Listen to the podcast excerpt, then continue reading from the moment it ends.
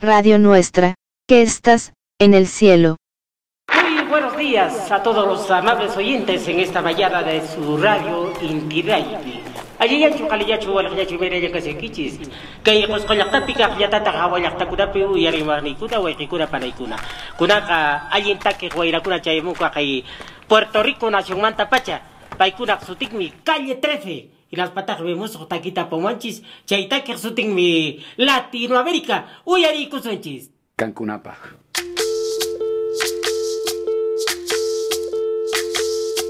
Soy soy lo que dejaron. Un homenaje a la radio. Hola Kike, compañeros, compañeras de Radio Nuestra que estás en el cielo.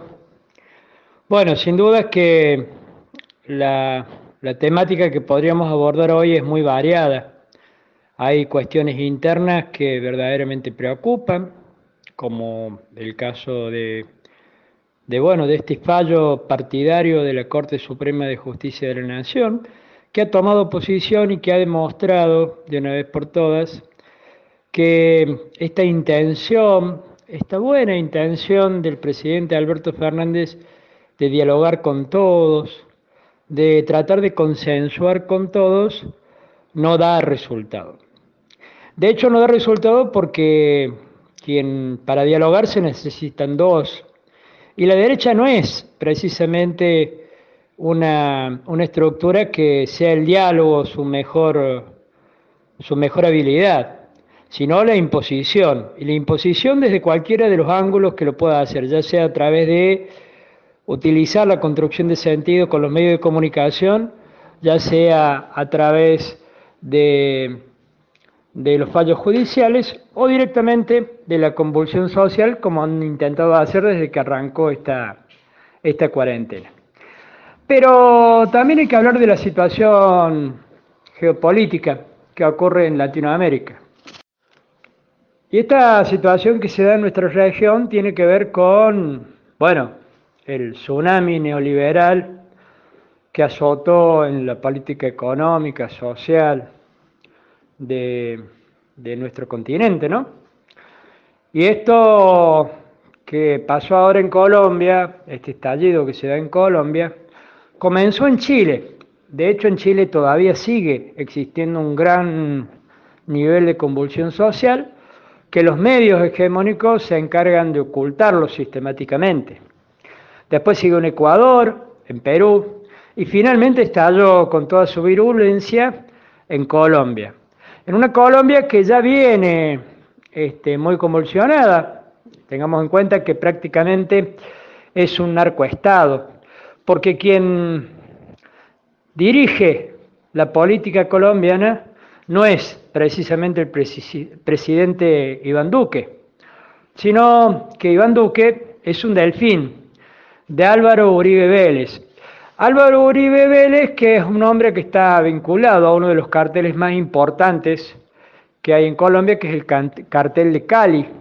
Y justamente es en Cali donde se dan los mayores puntos de resistencia por el hartazgo que tiene, que tiene la gente a seguir sometidos eh, a este tipo de políticas.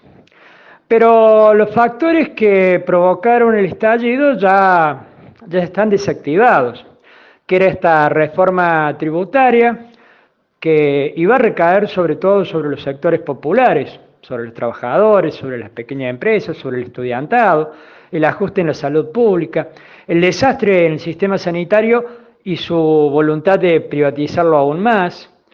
Todos esos aspectos llevaron a que la gente reaccionara. Pero una vez que se produce esa reacción y desactivado ese proyecto ya retirado del Congreso, eh, la propia derecha se encargó de dar argumentos para que se siguiera en este proceso de lucha. ¿Por qué digo esto? Porque hay algo que se le cuestiona profundamente al gobierno de Iván Duque, y es que no ha habido inversiones reales en lo que tiene que ver con el proceso de paz. Es decir, la FARC, por ejemplo, acordaron su desmovilización, pero sobre una base de condiciones para reintegrar a la vida social y política a sus integrantes. Y eso requería una inversión estatal que no se hizo bajo ningún concepto. Sumado a esto, siguen funcionando de manera eh, totalmente de, desembosadas las bandas paramilitares, que no son más que las propias Fuerzas Armadas que operan de, de manera informal. Porque de hecho en estas, en estas situaciones de conflictividad que se han dado, se han detectado policías vestidos de civiles infiltrados dentro de, la, de las movilizaciones pacíficas para justamente generar conflictos y poder desatar la represión, una represión absolutamente sangrienta, un Estado que no tiene ningún tipo de respeto por los derechos humanos, ni siquiera por los derechos de la ley. Una ley que también está subsumida por este poder eh, eh, narcopolítico que se da en Colombia y donde, por ejemplo, el fiscal general de Colombia es un compañero de Iván Duque.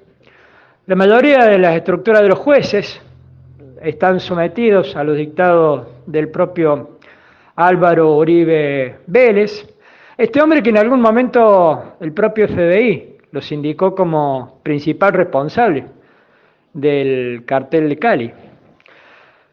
En este marco no se visora eh, por ahora una, una salida negociada. Porque si bien Iván Duque dijo que iba a sentar a los líderes del paro nacional para buscar una salida pacífica, esto se viene delatando y la única expresión que ha logrado dar hasta ahora ha sido la de más represión. Sumado a esto, que es otro condimento fundamental, que todavía no se visora por parte del pueblo una referencialidad política clara que pueda transformar esto, que pueda capitalizar esta lucha y transformarla en una verdadera expresión de cambio político. En el horizonte aparecen las comunidades indígenas como quienes podrían llegar a capitalizar esto. De hecho, decíamos que en Cali era donde se daba con mayor fuerza la resistencia y la lucha, pero también está vinculado a que Cali está en el sur del país, en la zona pacífica, muy cerca de las comunidades indígenas más fuertes, más sólidas. Y de hecho, esas comunidades indígenas movilizaron 5.000 eh, miembros a, a, Cali justamente para ubicarlos estratégicamente en los puntos de resistencia. En esta situación de conflicto sigue habiendo víctimas, siguen dándose los, los ataques de los sicarios, eh, avalados por las fuerzas represivas.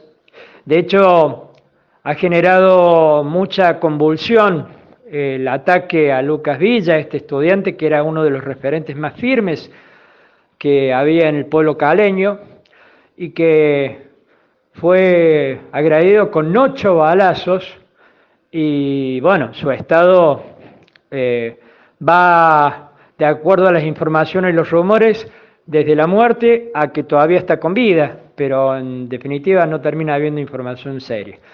Hasta el sábado había cerca de 40 personas fallecidas, hay más de 300 desaparecidos de acuerdo a algunos organismos internacionales e inclusive hay denuncias de más de 40 casos de violación de mujeres detenidas por las fuerzas de seguridad y que han sido violadas por estas mismas fuerzas. Digo, la situación es muy caótica y a todo esto todavía las organizaciones internacionales no se han parado con fuerza para, para exigir que se cumplan los derechos humanos, para exigir que se pare con la masacre. No podemos esperar nada de la OEA, pero claro, Michelle Bachelet tiene mucho apuro en condenar a Venezuela porque son los dictados estadounidenses, pero ningún apuro en condenar justamente a uno de los aliados del imperio norteamericano. En este escenario, la verdad que el panorama es muy complejo y habrá que seguir eh, paso a paso lo que ocurre en el país del café y seguramente de esto nadie sale ileso.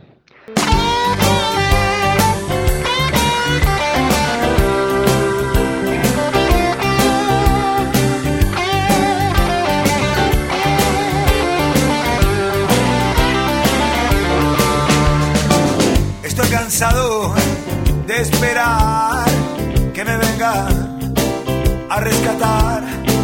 Llueve, llueve en la maldita ciudad, lejos de casa, lejos de mi hogar. Esa es